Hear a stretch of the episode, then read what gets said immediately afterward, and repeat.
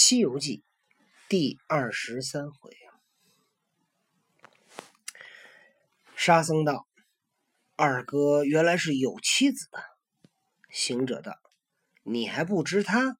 他本是乌斯藏乌斯藏高老儿庄高太公的女婿，因被老孙降了，他也曾受菩萨戒行，没及奈何被我捉来做和尚。”所以弃了前妻，投师傅往西拜佛。他想是离别的久了，又想起那个勾当。段呆子，你与这家子做个女婿吧，只是多拜老孙几拜，我不检举你就罢了。那呆子道：“胡说，胡说！大家都有此心，独拿老猪出丑。常言道，和尚是色中恶鬼，哪个不要如此？都这般扭扭捏捏的拿班，把好事都弄得裂了。”这如今茶水不得见面，灯火也无人管。虽熬了这一夜，但那匹马明日又要驮人，又要走路。再若饿上这一夜，只好剥皮罢了。你们坐着，等老猪去放放马来。那呆子虎急急的解了缰绳，拉出马去。行者道：“沙僧，你且陪师傅坐这里，等老孙跟他去看他往哪里放马。”三藏道：“悟空。”你看便去看他，便只不可只管朝他了，就不要老笑话他。行者道：“我晓得。”这大圣走出厅房，摇身一变，变做个红蜻蜓，飞出前门，赶上八戒。他不有隐身术吗？对，那他他也也可以变化呀。那呆子拉着马，有草处且不叫吃草，哒哒哧哧的赶着马，转到后门首去。只见那妇人带了三个女儿在后门外闲立着，看菊花耍耍子，估计就是在看菊花玩。他娘女们看见八戒来时，三个女儿闪将进去。那妇人伫立门首道：“小长老哪里去？”这呆子丢了缰绳，上前唱个诺，道声：“娘，我来放马的。”那妇人道：“你师傅忒弄精细。”在我家招了女婿，却不强似做挂搭僧往西抢路。什么叫挂搭僧？不知道，就是说，反正那意思就是说，他在我家住下多好，非得到西天取经。八戒笑道：“你们他们是奉了唐王的旨意，不敢有违君命，不肯干这件事儿。你看八戒这句话说明出什么意思来？他想留下吗？为什么呢？”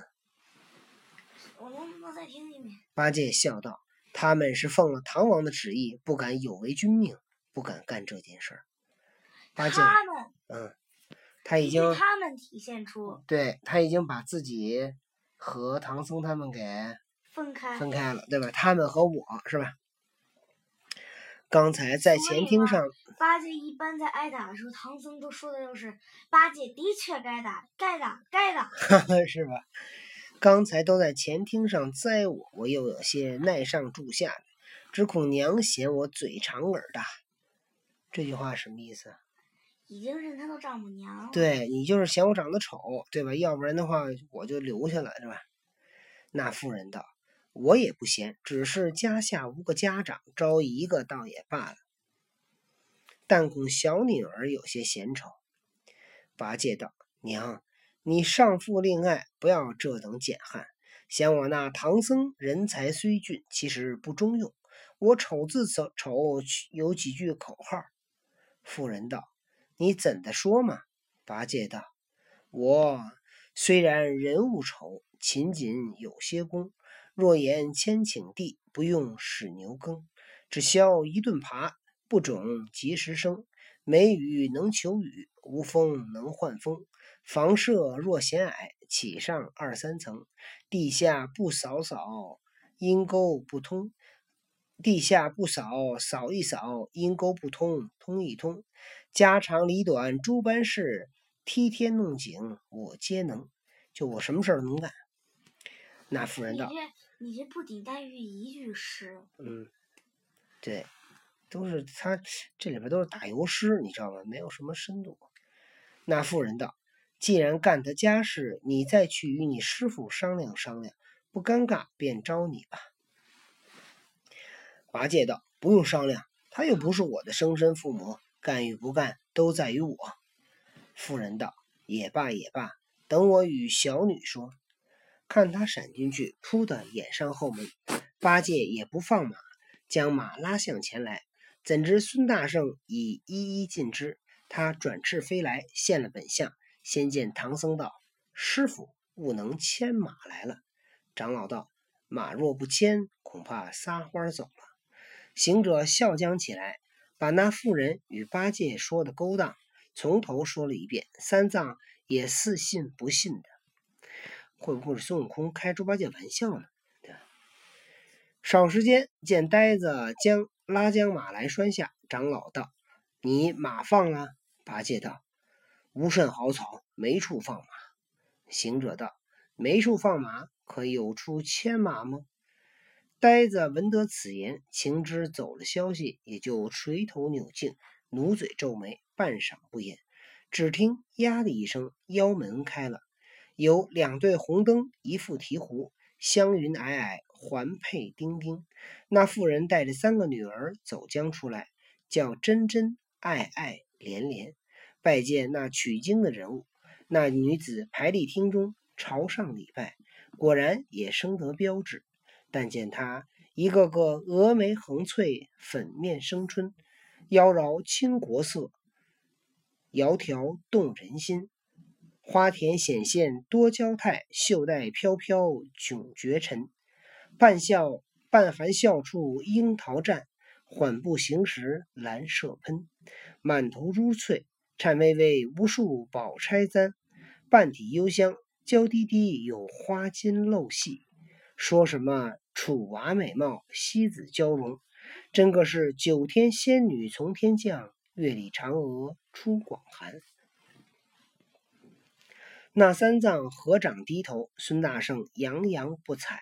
这沙僧转背回身，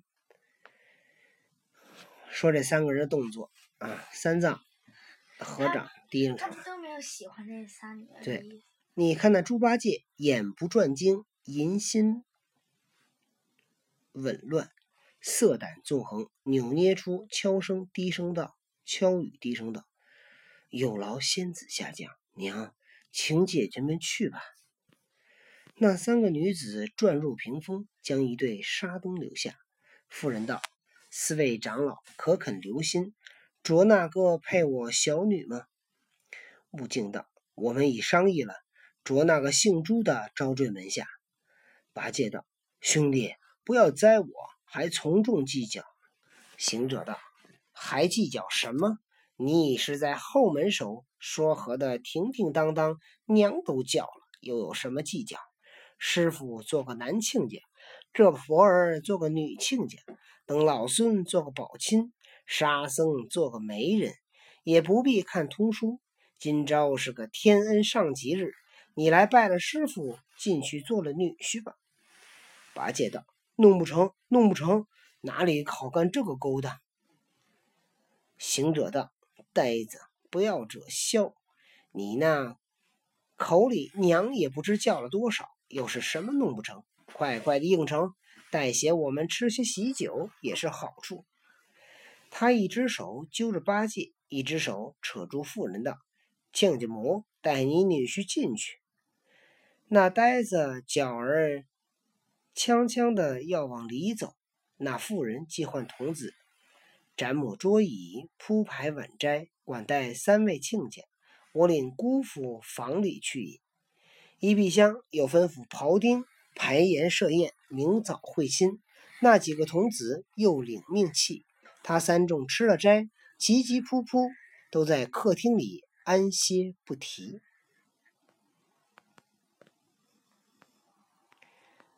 对不起，妈妈。那么，猪八戒看上去要留在这儿当女婿了。这猪八戒当了女婿，西天取经谁去呢？哎，到底后面发生了什么？咱们明天再讲。